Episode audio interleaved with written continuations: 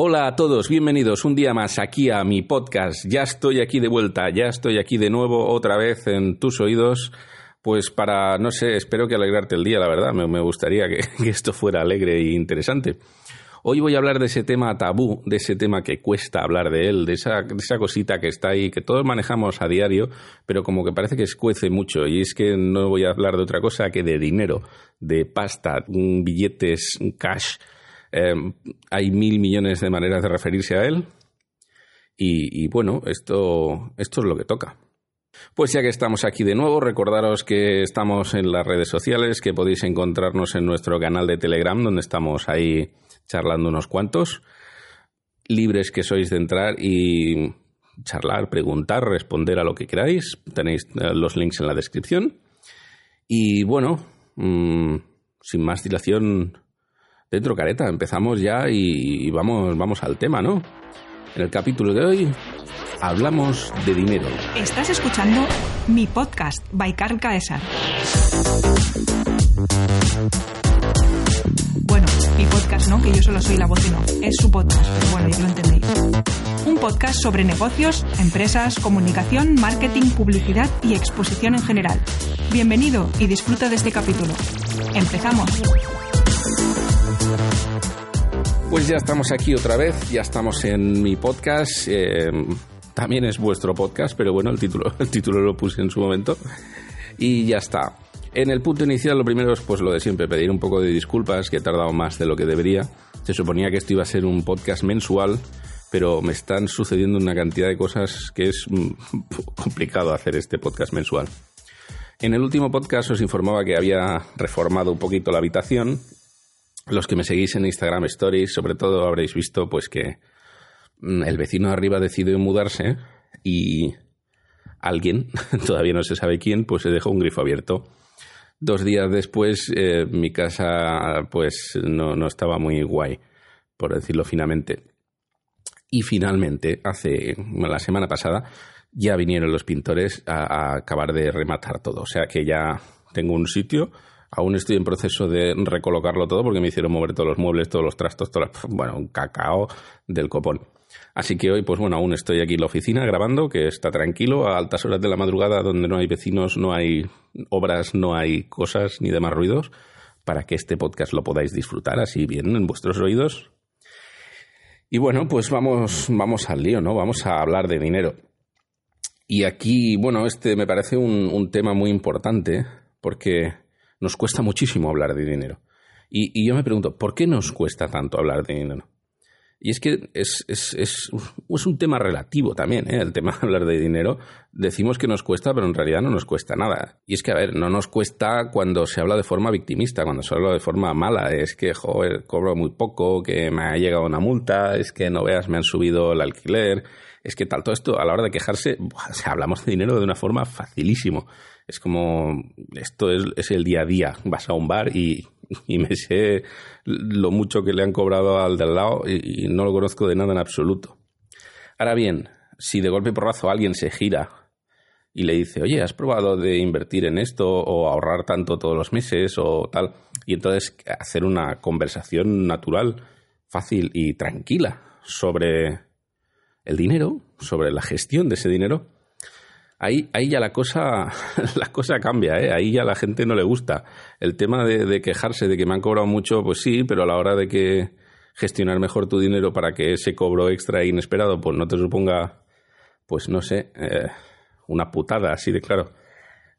Ahí cuesta, cuesta mucho. La gente no le gusta que le, que le digan cómo, cómo tiene que manejar su dinero. Es, no, no, yo hago con mi dinero lo que me da la gana. Pues perfecto, pues, pues me parece fantástico. Pero igual, ¿sabes? Si te quejas tanto, tener una conversación sobre cómo manejarlo bien podría ser sano para tu economía, podría ser sano para ti. Y es que este es el, gran problema, es que cuando se cree que, la gente que habla de dinero es gente tacaña, es gente avara, es gente que tiene, tiene demasiado amor por el dinero, ¿sabes? Que eso, eso es muy malo, está muy mal visto y que lo mejor es que, las cosas se tienen que hacer porque sí y sin preocuparse por el dinero, ¿sabes? Bueno, oye, igual no preocuparse absolutamente nada del dinero es uno de los grandes problemas y puede ser incluso peor que, tener un amor excesivo por el dinero. Ambas cosas he de decir que me parecen eh, peligrosísimas, increíblemente peligrosas.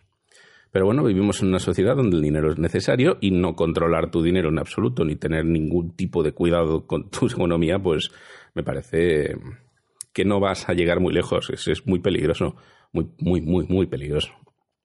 Así que, pues bueno, me parece que es sano que la gente hable de dinero, que sea normal, que puedas ir con tus amigos. A ver, yo también te digo, no estoy en un bar, me giro al de al lado y le pregunto eh, cómo inviertes tu dinero. Pues igual no hace falta, pero con tus amigos, con tus círculos cercanos, poder hablar de dinero no me parece que sea malo y no debería serlo. Cuando a día de hoy suele serlo, incluso con amigos íntimos, preguntarle cuánto cobra o preguntarle mm, cuánto paga de hipoteca, a mucha gente le duele. Es como, ¿a ti qué te importa? ¿Sabes? No sé, una cosa así. Que no le veo, ya, ya os digo, no le veo mucho problema, pero se ve. Entonces, cuando nosotros cambiamos este rollo y cambiamos este, este círculo vicioso y empezamos a hablar de dinero, nosotros creamos una educación, una educación financiera. Podemos hablar, podemos comparar, tenemos baremos. Y es que, mm, pues por decirlo de alguna manera, cuando si yo te digo una persona de 170 kilos, tú ahora mismo la visualizas y dices, esta persona tiene sobrepeso. 170 kilos en un ser humano, pues es, es mucho. Existe y es mucho. Eh, cuando yo te digo que alguien gana, pues no sé, 130.000 euros anuales, a unos les parecerá muchísimo, a otros les parecerá muy poco y a otros les parecerá directamente una cosa imposible. Y concretamente he dicho esto porque hace relativamente poco, pues los políticos decidieron que la clase media trabajadora eh, tenía unos ingresos anuales de 130.000 euros anuales. Y así es, amigos. De golpe y porrazo nos hemos dado cuenta de que no somos clase media. que cuando nos va bien en el trabajo y decidimos comprarnos un Audi A4 y, y tenemos ahí, vamos a trabajar con, con traje en la oficina, con aire acondicionado, seguimos siendo clase trabajadora, porque necesitas trabajar para vivir, punto. En el momento que puedes dejar de trabajar y seguir viviendo, entonces ya igual entramos en, esa, en ese círculo de la clase media.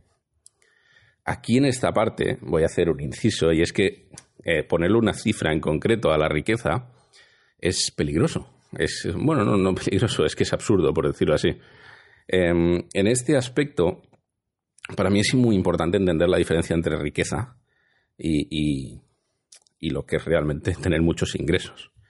Es decir, em, una persona que gana 5.000 euros al mes, de buenas a primeras podemos pensar que es una persona que le va muy bien la vida, que, gana mucho dinero.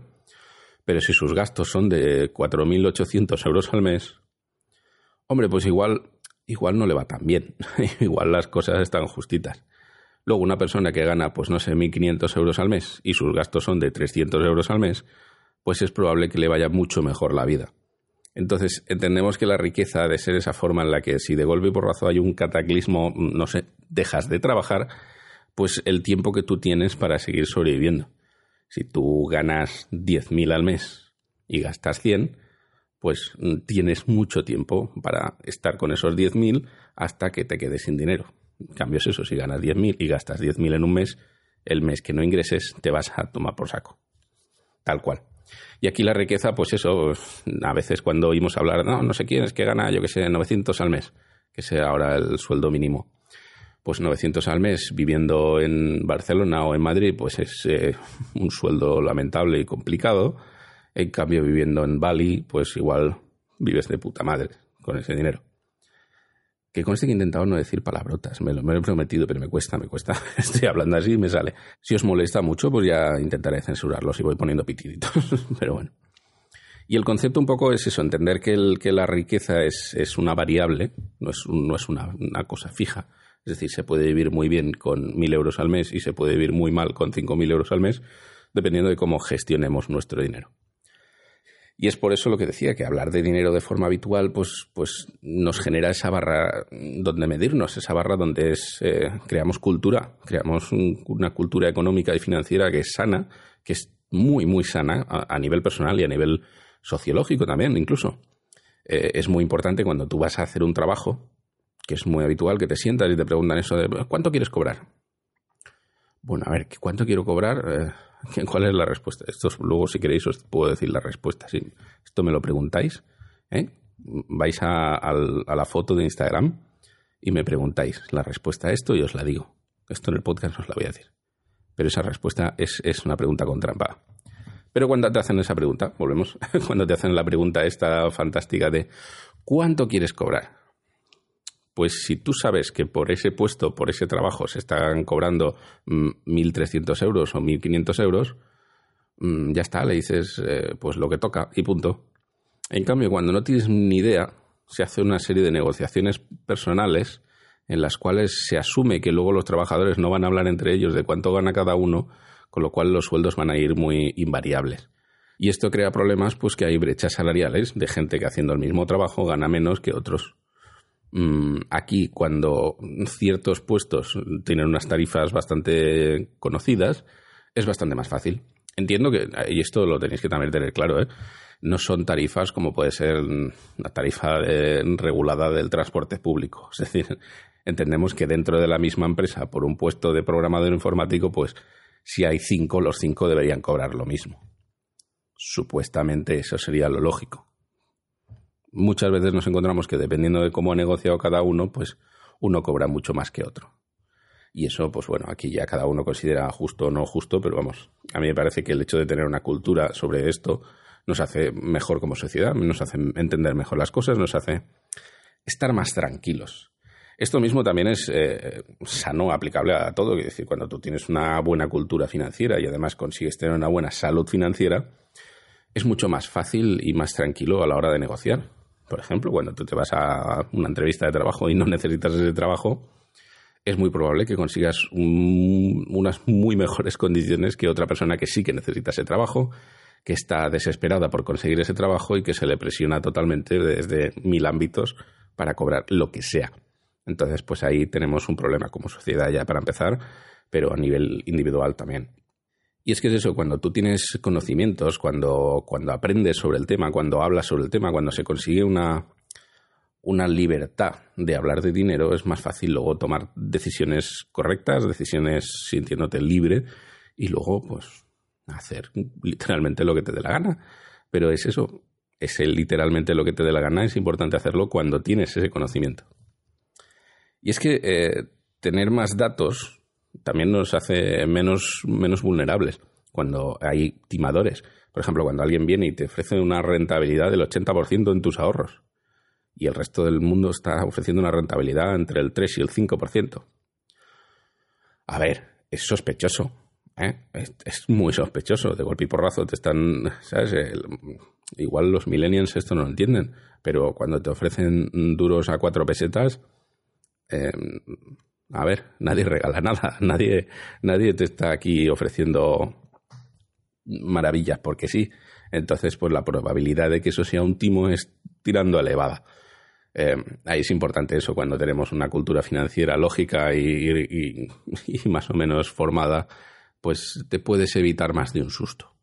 Y es que básicamente es un poco el tema de, esto, de ser honestos, de, poder hablar con tranquilidad del dinero sin que nos suponga un, escollo, por decirlo así. Ponte que, yo qué sé, la típica conversación entre amigos de, hostia, vamos a hacer una fiesta y nos vamos tal y cual. Y ese mes, pues, no vas bien de dinero, o, vas bien de dinero, pero has decidido que te quieres quitar la hipoteca en, en 15 años. Y mira, pues hoy no tengo dinero para salir normalmente siempre se ponen excusas, siempre se dicen cosas. No, es que mira, es que hoy justo es que ah, tenía que poner la lavadora, es que no tengo ropa, no sé qué. Pues se dice, no, mira, es que mm, tenía que gastarme el dinero en otra cosa y no puedo gastármelo en ir a cenar hoy porque no lo tenía previsto, porque no quiero, porque no me da la gana. No, no, no debería ser un motivo de, de burla o de, o de problemática. Entender que la salud financiera de cada uno mm, es relativa, cada uno tiene sus gustos, cada uno tiene sus eh, necesidades, sus variables, por decirlo así, y muchas veces consideramos, y esto, esto también es una cuestión culpa de no hablar de esto, cuando uno tiene una cosa y nosotros nos creemos que, es más rico que nosotros porque tiene esa cosa que es cara. Bueno, oye, igual tiene esa cosa que es cara, pero no tiene muchas otras cosas. Em, cada uno tiene sus gustos y igual a uno le gusta em, los coches y no le gustan las teles. Y no sé, hay gente que se gasta millonadas en una televisión, por ejemplo. Pues si te gusta mucho ver películas, pues igual prefieres ver una, película en una tele fantástica con Dolby Surround y comprarte un coche más barato. Pero muchas veces como lo, lo, lo que vemos es lo caro, por decirlo así, que es el coche, que es la casa, no vemos lo que hay dentro, no vemos los sacrificios, no vemos toda esta parte, pues se toman decisiones o opiniones demasiado variables, demasiado sesgadas, por decirlo así. Y aquí es esa parte, ser honesto, entender lo que eres, lo que somos. La envidia es muchas veces un problema de no, no tener foco, no, no verlo todo con perspectiva, no, no contar las cosas. Cuando no se cuentan las cosas, pues uno se las imagina y muchas veces las imagina mejor de lo que realmente son. Y esta parte la podemos ver, por ejemplo, mucho en Instagram, cuando, yo que sé, alguien se hace una foto que está de viaje en un país exótico y, oh, míralo aquí el multimillonario luciéndose, joder, ahí cómo vive, qué, tal, qué cual. Igual está ahí porque se le ha muerto un familiar ahí y tiene que ir a reconocer el cuerpo y luego hacer papeleo para traérselo a su país y poder enterrarlo pues igual la historia cambia un poco cuando vemos todo, ¿sabes? Pero cuando solo vemos una foto, pues buscas la mejor versión. Dices, este ha ido ahí a pasárselo de puta madre. Ese es el problema cuando no lo ves todo, pues que, bueno, te haces ideas un poco extrañas. Y es que hay que aprender a hablar de dinero. Y aprender a hablar de dinero es como aprender a andar y es como aprender a casi todo. Em, la costumbre lo hace todo. Aquí como ejemplo podríamos poner el de una tienda. Tú vas a una tienda, miras un traje Preguntas el precio al vendedor y el vendedor te contesta el precio. a lo poner la etiqueta. Ya está, es muy fácil, es muy sencillo. Vas a comprarte un coche. Oh, mira cuánto vale este coche, pues tanto. Mira, voy a comprarte una casa. ¿Cuánto vale esta casa? Pues tanto. Muy fácil. Y ya cuando eso mismo entramos en el sector servicios, pues la cosa se complica un poquito. ¿eh? ¿Cuánto cuesta, mm, yo qué sé, tu hora? ¿Cuánto cuesta la hora de qué? Depende, depende de muchas variables, pero saberlas y decirlas tranquilamente, pues te hace tener más confianza. Cuando tú alguien te pregunta cuánto cobras por hacer un trabajo y tú le tienes que decir cinco mil, pues no queda igual que decir, no, mira, esto vale cinco mil euros, hay que hacer esto, esto y esto y esto, y punto. Si, si tienes esa confianza, que esa confianza se gana a base de decirlo muchas veces, de repetirlo, de tal, pues eh, es más fácil, es más tranquilo no parece que esté estimando a alguien. Si tú dices una cifra y parece que no está segura, parece que estés diciendo una cifra más alta de la que deberías para ver si cuela. Y ese es el otro problema. Como no solemos hablar de dinero, parece que todo el mundo te esté estafando. Oye, no, yo mira, yo cobro esto y ya está. Hay que estar tranquilo, hay que decirlo con, relajación. Eh, practicar, practicar, practicar, practicar. Y ya está. Y en esa parte también, sobre todo en el sector servicios, es importante cuando y esto, esto tiene mucha culpa los eslóganes, ¿eh? Y es el concepto de que yo no ayudo, yo, yo no te ayudo a ti, yo trabajo, yo, yo ofrezco un servicio y vale un dinero. Cuando hablamos, no, porque ayudo a tu marca a crecer, no, es que ayudo a tu... No, no, yo, no ayudo a nada. Yo hago mi trabajo y eso hace que tu empresa crezca. Eh, y eso es un dinero. Cuando hablamos de ayudar, pues es, no, yo voy a hacértelo porque me apetece. Cuando un colega me dice que le ayude a hacer la mudanza, asume que no le voy a cobrar. Eh, es fácil de entender. Entonces, cuando intentamos en el eslogan hablar de ayudar, porque es un mensaje cercano, que es muy bonito, que todo lo que tú quieras, pero entonces luego ponemos una barrera automática en el concepto de luego pedirle un precio por eso. Y ahí es que a veces eso, hay que tener cuidado con los eslóganes que escogemos, ¿eh? porque nos viene, nos dan el palo y nos duele. Pero es lo que hay. Y aquí es el tema. Cuando tú entiendes que ofreces un servicio, que ofreces un trabajo, tienes que hacérselo entender al demás. Y una cosa que yo suelo, pues no sé, hablar mucho con, conocidos, amigos, empresarios y demás, em, y es el concepto de que no intentes convencer a quien no se le tiene que convencer. Es decir, tú ofreces un servicio y cobras un dinero por ello. Y al que le guste bien y al que no le guste, pues ya está, que te entretenga lo menos posible porque tu tiempo también vale dinero. Así que muchas veces sí que entiendo que hay que pelear los presupuestos, pero si hay alguien que no está dispuesto a pagar por tu trabajo, pues oye, le das la mano, muchas gracias por atenderte y te vas, ya está, no pasa nada, no pasa absolutamente nada. Hay que entender esa parte, que cada uno vale lo que vale. Otro concepto que me, viene a la cabeza con el, tema del dinero, y es un programa de televisión, que este, este sí me ha gustado, la frase que cuando le preguntan a un invitado, ¿cuánto dinero tienes? Uf, o sea, aquí mm, yo entiendo que la frase estaba con morbo, porque vienen famosos, se sientan ahí, todo el mundo, la audiencia está atenta de, oh, quiero saber cuánto gana este, cuánto gana el otro. La respuesta a eso es muy complicada, sobre todo cuando, cuando no, eres un asalariado. ¿eh? es muy fácil cuando tú tienes un sueldo de 1.300 euros al mes, alguien te pregunta cuándo ganas y tú le dices 1.300 euros al mes. Punto, se acabó, ya está. En realidad no se acabó porque es diferente ganar 1.300 al mes con 12 pagas que con 15 pagas, por ejemplo. Pero más o menos la gente ya se hace el baremo. Pero en cambio, cuando tú tienes una fuente de ingresos variable, yo qué sé, pues podríamos decir, tú eres actor, tú eres cantante, tú eres eh, youtuber, eh, influencer, yo qué sé, eh, empresario, la cantidad de fuentes de ingresos puede ser tan, tan grande y tan, tan variable que es, muy complicado decir una respuesta exacta a eso. ¿Cuánto dinero tienes? Pues a veces no tengo ni puñetera idea, es la mejor respuesta que te puedo dar. Y es que ahí es la parte esa donde es importante entender el concepto de la diversificación de ingresos, la, la variabilidad. Cuando tú tienes una empresa, yo qué sé, voy a poner de regalos de Navidad, que es el ejemplo más gráfico de todos, te dedicas a fabricar bolas de Navidad. Pues es probable que en marzo no vendas ni una. Es, es probable.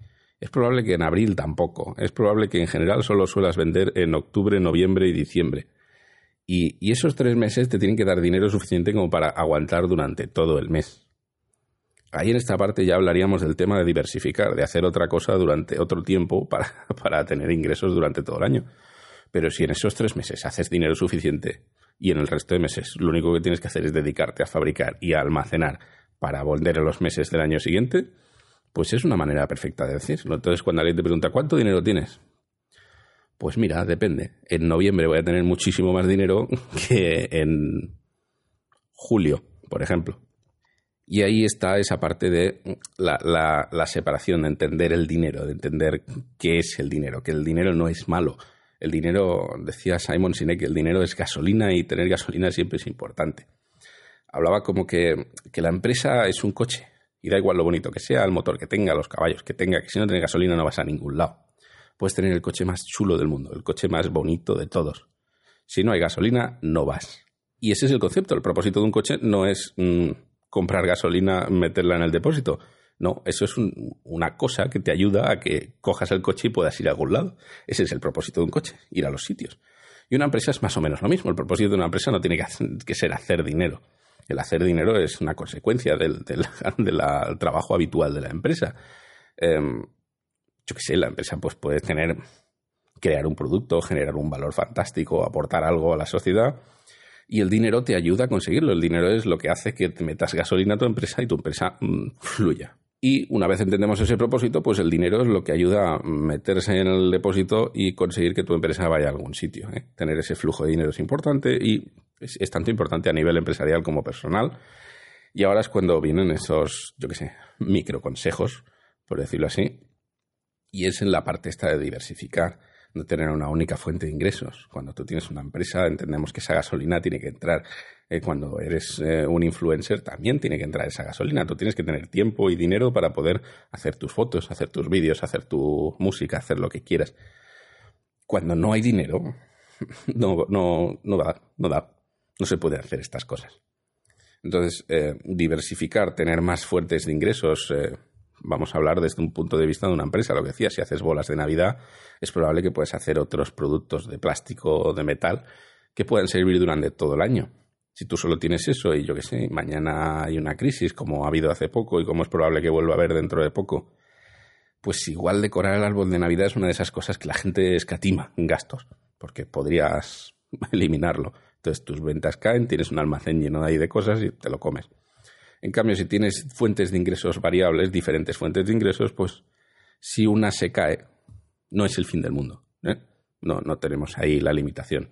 En esa parte es buena, pues no sé, si te dedicas a montar negocios, pues montar negocios variables. También es importante que entendamos que la variabilidad es relativa, es decir, si tu negocio es el pan y tus otros negocios tienen que ver con el pan y de golpe y porrazo, pues yo qué sé, eh, lo mismo que pasó con las vacas locas o con, con el pepino que estaba malo. De golpe y porrazo hay alguna noticia sobre el pan y se deja de vender pan si todos tus negocios se basan en pan. Es peligroso. Ahí diversificar es, es salir del pan. Sí, entiendo que, que, una panadería tiene que hacer muchas cosas, pero igual la otra diversificación es de estar en otro sitio. En el momento que dejes de vender pan, que puedas seguir ingresando por otro lado.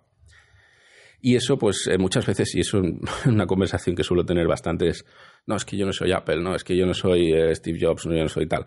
Eh, bueno, se puede conseguir hacer una economía sana independientemente de si tienes muchísimo dinero o, tienes poco. Está claro que si vives a un límite que te cagas de justo, es muy complicado. Es muy complicado, no lo voy a negar, no lo puedo negar. Pero aquí os voy a dar así un, regalo. Wallapop es un gran invento. Igual no es un buen invento para los que lo inventaron, pero, pero tenerlo como sociedad mm, está ahí.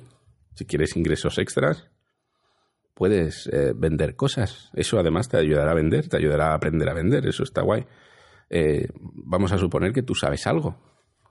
Deberías, vamos, no sé, estás entusiasmado con algo, te gustan mucho eh, los lápices, te gustan mucho los pitufos, te gustan mucho los Playmobil o los juguetes de G.I. Joe, exactamente igual, de lo que sea, de algo sabrás mucho, o sea, sabrás mucho, buscas, buscas en Wallapop y verás un montón de gente vendiendo eso, regalándolo, básicamente, porque quieren tirar basura y tú puedes comprar eso ahí y venderlo en el foro de G.I. Joe's, en la pieza de coleccionista de tal. Es una forma, compras barato, vendes caro. Eh, básicamente es la fórmula de vida de casi todo negocio que vende productos, que no fabrica. Distribuidoras y demás compran un producto y lo venden. Y ya está. Eso a nivel micro pequeño, pues oye, Wallapop es una forma. Aquí también tengo que decir, y esto yo para que no me digáis que no lo aviso, ¿eh? pero se supone que tienes que declarar todos tus ingresos, incluidos las ventas que hacen en Wallapop. Ahora ya, eso ya tú te informas con tu gestor si quieres, y ahí ya cada cual. Y aquí es esa. Ya está. Este es el, el micro consejo. Diversificar es uno, dos y tres. No, no hace falta eh, comprar acciones en bolsa e invertir mil millones en pisos y tal. Que si los tienes, oye, perfecto, fantástico. No los guardes todos en el banco. Gástatelo, eh, invierte en bienes invierte en empresas, invierte en mil cosas. Y ahora viene la parte del banco. ¿eh?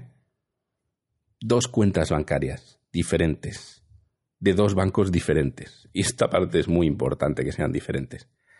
Porque si tú tienes mucho dinero y lo tienes todo metido en una sola cuenta, es probable que te carguen comisiones, que te cobren por las tarjetas de crédito, que te cobren por esto, que te cobren por lo otro, que te cobren por absolutamente todo. Hay bancos que son realmente desquiciantes, o sea, te cobran por absolutamente todo. Te generan cero ingresos ni intereses, pero gastos los que quieras. Y aquí la forma fácil de describirlo podríamos hablar de una escalera. Cuando sales del tren o del metro, que tienes la escalera de hormigón y al lado la escalera mecánica. Tú te sientas con el director del banco y tú le dices, yo tengo una escalera de hormigón, tengo una escalera mecánica y estos son dos bancos. Ahora te toca decidir a ti cuál de los dos eres tú. Y yo decidiré en cuál de los dos subo. Si subo las escaleras de hormigón o si subo las escaleras mecánicas. Por lo general, todos subimos por las escaleras mecánicas. El banco que nos lo ponga más fácil, el banco que nos dé todas las comodidades posibles, será el banco que usemos. Es decir, si tú me cobras por las tarjetas, voy a usar las tarjetas del otro banco. Si tú me cobras por hacer transferencias, voy a hacer transferencias con el otro banco. Etcétera, etcétera. Esta forma de negociar es muy simple, es muy básica y funciona fantásticamente.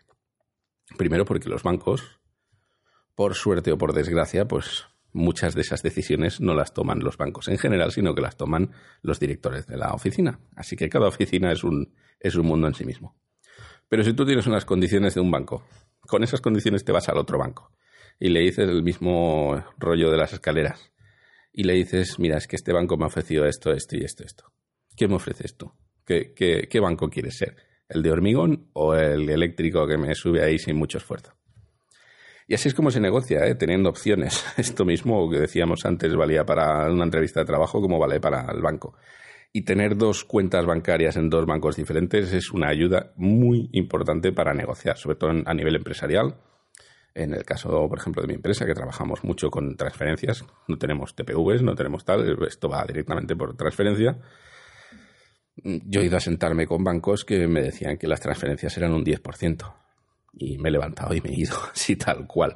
Em, hay que negociar porque mm, tener mejores condiciones hace que tu economía mejore. Estar pagando tonterías a alguien que no te ofrece nada es peligroso. Y los bancos muchas veces te cobran por cosas que no te ofrecen. Ellos ganan dinero igual. Si en la cuenta bancaria hay, hay flujo, si la cuenta bancaria se mueve dinero, ellos ganan dinero.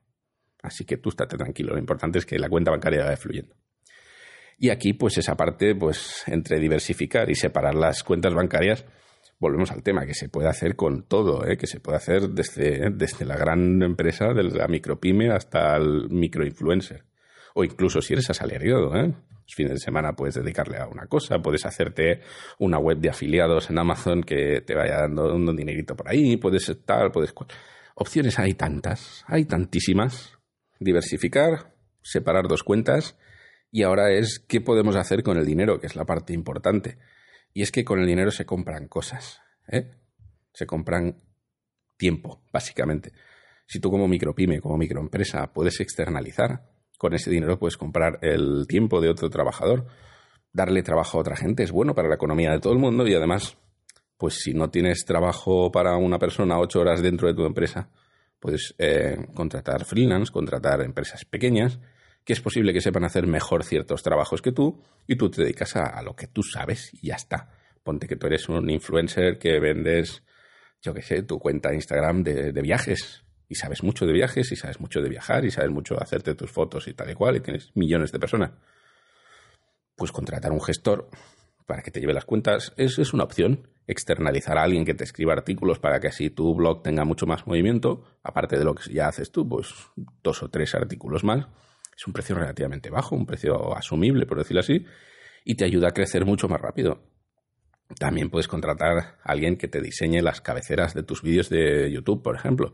Porque sí, sabes hacer un vídeo, pero las cabeceras y el After Effects y esos efectitos súper chulos, ¿te cuesta? Pues oye, pues hay gente que se dedica a esto. Em, externalizar ayuda muchísimo. Ayuda de una forma que no os lo podéis ni imaginar. Y es, eh, bueno, la base misma de la economía. Pagas a alguien para que haga el trabajo y muchas veces también es eso, pagas a alguien que lo haga mejor que tú. Puedes contratar un manager que se dedique a llevarte tus, los temas publicitarios, conseguirte contratos, conseguir estas cosas. Em, a ver, es eso, un manager no lo vas a contratar en plantilla, es muy complicado, pero en cambio un manager que tenga, yo qué sé, de 50 a 100 personas, pues puede gestionar la publicidad de esas 100 personas y conseguirte contratos bastante suculentos, hablar directamente con ellos. Muchas veces, pues yo qué sé, si estás de viaje, pues tus horarios no coinciden, con lo cual crear una persona ahí entre medio pues ayuda a que el teléfono siempre esté disponible, pues contratar a un diseñador gráfico que te haga el media kit. Esto, esto si os interesa lo buscáis en Google, es súper necesario. Así a grandes rasgos, en resumen, es un folletito donde especificas pues cuántas visitas tienes, cuántos números tienes, tal y cual. Lo mismo que haría cualquier revista, cualquier televisión, pues hoy en día lo tienen que hacer los influencers. Eso se entrega a la marca y más o menos con eso se ayuda muy mucho a, primero, que te considere una persona profesional y segundo, a saber qué números tienes y saber cuánto pueden cobrar por la publicidad que vayas a hacer con ellos. Y eso es eso, si no tienes idea de diseño gráfico, pues contratar a una agencia, contratar a un pequeño freelance, contratar a un conocido pagarle por su trabajo, por supuesto, aunque sea poco, pero pagarle, pues ayuda a que vayas creciendo, que vayas teniendo estas cosas. Eso mismo a nivel micropyme o a nivel freelance. Cuando tú eres freelance y no sabes cómo conseguir clientes. Eh, yo aquí en general, freelance, pyme, micropyme o, o incluso mediana y grande empresa. Subcontratar a gente que se dedique a venderte es muy rentable, porque es básicamente la, la frase que es que yo, y esto creo que lo hice desde el primer vídeo, ¿eh? pero es que vender es súper importante. Conseguir que tu empresa tenga ingresos es lo, lo principal, sea tu empresa, sea tu Instagram, sea tu YouTube.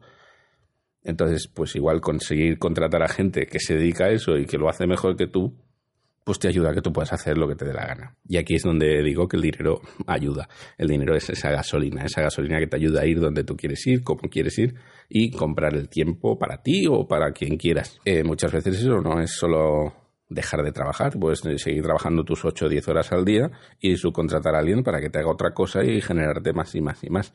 También a veces, eh, sobre todo cuando estás empezando en el momento que sea, sobre todo una empresa los primeros días, los primeros meses, los primeros años son difíciles, hay, que cuesta, hay que trabajar mucho. em, externalizar lo justo, racionalizar muy bien el dinero para, para tener y sobre todo meter el dinero en el sitio donde tengas un retorno. Y es importante controlar esa inversión y que sea una inversión y que no sea un gasto. Eso, eso sobre todo. Y aquí también, pues, es en esa parte, mm, a la hora de invertir, un consejo importante me parece invertir en aprender a hacer dinero. ¿Eh? Ojo, que parece fácil. invertir en tu propio conocimiento es probablemente una de las inversiones más rentables del mundo. Hay una frase que dice que, que si se repartiera hoy mismo el dinero del mundo entero, se repartiera por todas las personas del mundo entero, a partes iguales, de golpe y porrazo, hoy se hiciera borrón y cuenta nueva y todo el mundo tuviera el mismo dinero. Dicen que en cuatro o cinco años el dinero volvería a estar en las mismas manos, porque hay gente que sabe hacer dinero, que sabe cómo generar esa riqueza. Y los que saben hacer ese dinero conseguirán ese dinero y los que no saben les volará el dinero y esta parte de tú dedicarte a comprar libros que te enseñen, ver vídeos. Eh, yo el tema de los libros me parecen fantásticos. Hay libros muy malos y hay libros muy buenos.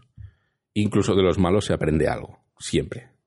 Con lo cual, pues dedicarte a comprarte un libro al mes o dedicarte a ir a la FNAC a sentarte ahí a leer libros o una biblioteca, que seguramente en tu barrio puede haber alguna biblioteca, que está muy bien y que las estás pagando con tus impuestos, muchos libros de economía no tienen, pero bueno, está bien ir ahí, dedicarle tiempo, eh, formarte en todo lo que puedas. Aquí formarte no estoy hablando de que te saques una carrera, no estoy hablando de que, de que tengas una formación académica concreta, sino en que aprendas, que sepas. El conocimiento es conocimiento. Las carreras es un título.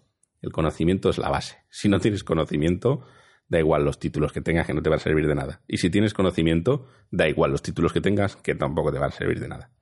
Así que aprender, invertir en eso es invertir en ti, invertir en cómo aprender a manejar el dinero, cómo tener ingresos extra, cómo generar beneficios, como todo, todo eso es aprender, aprender, aprender.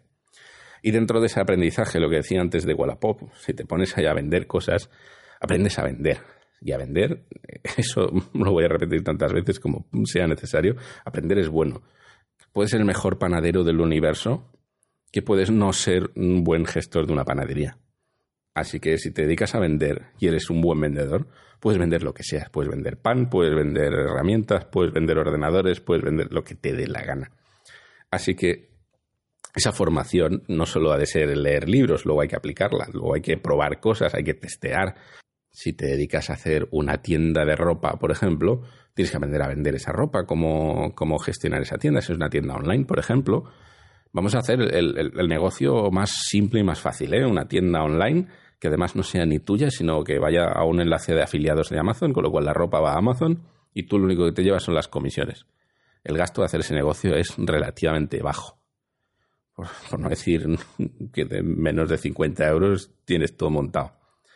El porcentaje que te llevas por venta es de un 15%, que se dice pronto, ¿eh? El 15% por no hacer absolutamente nada es importante. Ahora, dedicarte a aprender a SEO posicionar esa web, dedicarte a generar contenidos para tus redes sociales y, atraer tráfico, eh, dedicarte a generar un canal de YouTube. Todas estas cosas es aprender. Si no tienes dinero, porque seguramente no lo tengas para contratar agencias de publicidad, la persona más adecuada para aprender de ello eres tú mismo.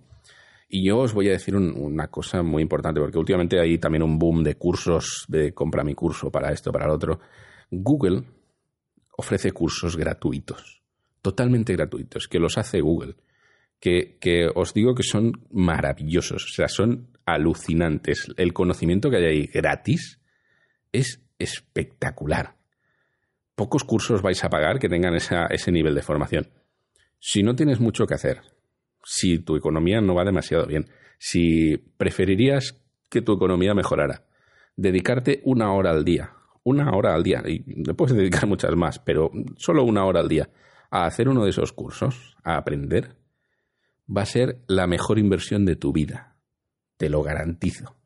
Entonces, si tú tienes esa tiendecita, tienes ese canal de Instagram, de YouTube, y aprendes a cómo atraer tráfico, aprendes cómo generar más ingresos, cómo hacer más movimiento, mañana puedes abrir otra tienda, puedes abrir otra cosa, puedes hacer otro negocio. Esto, eso es lo que te hace tener esa tranquilidad, esa relajación. Y todo esto, todo esto, todo esto es lo que yo quería hablar de dinero. He intentado no especificar demasiado. he intentado hablar un poco de ámbitos, eh, bueno, generales. Un día podemos ir haciendo podcast poco a poco de cada una de las cosas. Si de alguna de las cosas queréis, no tengáis reparo en escribírmelo, eh, que yo lo leo todo. Tenéis en Twitter si queréis hablar más, más así a, día a día, o en Instagram, donde últimamente los DMs de Instagram esto está, está más calentito que el, que el Telegram. Pero no tengáis problema, ya os digo, me podéis escribir y preguntar lo que queráis. Si algo me parece muy interesante, lo meteré en el podcast para que aprendan todos. Y si algo pues es facilito, pues lo suelto ahí mismo. Y ahora una de las preguntas que vienen del Telegram concretamente es un caso extremo, un caso extremo sobre el tema del dinero, eh, que es el caso de Venezuela. Una de las chicas que, que está en el canal de Telegram, que está ahí, y me decía pues que hablar de dinero es muy bonito, pero eh, tenemos que entender que a veces el dinero no vale nada. El dinero, a nivel funcional, por decirlo así, es una convención sociológica. Nosotros hemos decidido otorgarle a un trozo de papel un valor. Em, cuando el dinero es válido, la riqueza no está en el dinero, está en el, valor de las cosas. Aquí el que tiene agua el, es rico, el que tiene comida es rico. Em, comerciar con estos bienes es lo que te hará estar más tranquilo. Y si no puedes negociar con tu moneda, pues puedes negociar con la moneda de otro. Aquí la gracia de. una de las preguntas que le hice era sobre todo si tenía acceso a Internet. Lo mismo que decía antes, todos los ingresos de Amazon los puedes no llevar a tu cuenta bancaria de Venezuela, los puedes llevar a una cuenta bancaria con sede en otro sitio, que abrir cuentas online hoy en día con N26 creo que sería uno de los bancos, pero hay, hay bastantes bancos, puedes abrirte cuentas donde te dé la gana. Legalmente tienes que, declararlas todas, pero si tu país tampoco está por la labor, mientras tú generes ingresos, esa es la parte principal. Y un poco cuando tu moneda no vale nada, pues puedes cambiar el concepto de moneda por cosa, valor. Por ejemplo, el oro, cuando hubo la, primera gran crisis, eh, el oro fue una de las cosas que pegó un picotazo brutal, porque de golpe y porrazo todo el mundo que tenía dinero, que tenía cash en efectivo, en vez de comprar pisos, no sabía qué hacer y se dedicó a comprar oro. Así aparecieron, pues eso, gente que tenía lingotes de oro en casa. Porque sí, porque se puede. Mira, esto es como el tío Gilito, ¿eh? bañándose ahí en la, piscina de, dinero. Y bueno, el caso este es un caso extremo, no, no vamos a decir, tampoco conozco mucho lo que hay ahí, pero creo que si tienes una conexión a Internet y capacidad de aprender y generar ingresos, los puedes generar fuera de ese país con lo cual fuera del ámbito donde te afecte a ti esa moneda. Y hasta aquí, pues creo que ya está. Por último, quiero, quiero acabar con una frase que me gusta mucho, sobre todo viniendo al tema del dinero. Y es importante la humildad. Ser humilde es, eh, es lo primero. Poder hablar de dinero ha de ser natural. Pero esa gente que habla mucho de dinero, que habla de, es que mira mi coche que me ha costado tanto, mira mi reloj que me ha costado tanto y mira mi esto, y juzgan a los demás porque no tienen el mismo valor por las cosas, yo qué sé. Porque se compran la ropa en sitios baratos y no, mira, mi, mi camiseta me ha costado no sé cuánto. Bueno, perfecto, igual mi casa me ha costado el triple que la tuya y no pasa nada. Ser humilde es importante. Y hay la frase que dice que hay quienes se inflan como un globo cuando tienen dinero pero se olvidan que vivimos en un mundo lleno de alfileres. Y eso es la base de todo. Tener dinero es importante, pero saber que lo puedes perder es también importante. Ser consciente de ello. De ahí es cuando digo que aprender a hacer dinero es eh, algo que siempre te va a funcionar, porque te puedes quedar sin dinero y puedes aprender a volver a ganar dinero. En cambio, si solo tienes dinero, no tienes nada. Y bueno, también os diré que este es el tercer podcast que grabo. Y bueno, espero que ya la tercera vaya a la vencida. Y si no, pues yo esto, esto lo subo y punto, aunque no esté bien, aunque no me guste. ¿eh? Más vale hecho que perfecto, así que se dice. Y ya está, informaros de que todo esto lo podéis encontrar en mi página web, en calcaesar.com. Mis redes sociales también están en la, en la misma página web, que podéis, hay una pestañita arriba donde pone social y ahí tenéis todos los links, pero bueno, estoy básicamente en todas. Eh, me podéis encontrar en LinkedIn, me podéis encontrar en Twitter, me podéis encontrar en Instagram, en Snapchat, en, todas, en todas partes. Está en Facebook. Facebook últimamente pues no hay mucha reacción, pero estoy ahí. Estoy ahí. Mientras siga vivo, estaremos. Y también recordaros, pues eso, que tenemos un canal de Telegram donde estáis todos completamente invitados. Podéis venir ahí, podéis charlar, podéis eh, comentar lo de los demás, podéis hacer todas las preguntas que queráis se responderá lo que se pueda, lo que se sepa y lo que no, pues mira, se buscará, que eso está bien. Así que, eh, me alimentaré a base de vuestros comentarios. Esto también os lo podéis aplicar a cualquier creador que os guste. Si veis vídeos de YouTube que os gustan, de verdad, pararos un momentito a comentar. Es fantástico, es ideal, es lo mejor que podéis hacer. Y con esto pues quiero acabar el podcast de hoy. Espero que os haya gustado, que hablemos de dinero, que mañana os pongáis a hablar de dinero con vuestra pareja, con vuestros amigos, con vuestros padres, hijos, con quien sea, un poco. Y no tengáis miedo, con toda la tranquilidad del mundo. Si ganáis mil euros al mes, pues podéis decirlo. Y si ganáis cincuenta mil, pues también, que no pasa nada. El que quiere tocar las narices y quejarse, se va a quejar igual ganéis lo que ganéis y tengáis como tengáis. Y el que quiere aportar algo, pues será bueno, porque tendréis unas conversaciones fantásticas, os ayudaréis, tendréis ideas en conjunto y eso siempre será bueno. Hasta aquí hemos llegado. Muchas gracias por estar ahí, gracias por escucharme. Mm, que paséis un día fantástico si me escucháis por la mañana, que tengáis muy buenas noches si me escucháis por la noche, sea la hora que sea, que lo paséis muy bien, que tengáis una vida muy feliz, que os vaya muy bien en vuestra economía y no tengáis muchos problemas y espero, espero, no puedo prometer nada, pero espero meter un podcast próximamente, muy próximamente, con más contenido. Quiero, quiero no parar, ahora ya que ya, ya tengo casa, podamos seguir. Muchas gracias, que os vaya muy bien y nos vemos próximamente. Hasta luego. Estás escuchando mi podcast, Baikar Caesar. Mi podcast no, que yo solo soy la voz y no. Es su podcast, pero bueno, ya lo entendéis. Un podcast sobre negocios, empresas, comunicación, marketing, publicidad y exposición en general. Bienvenido y disfruta de este capítulo. Empezamos. Recuerda, si te gusta hacer clic en cosas, no olvides suscribirte.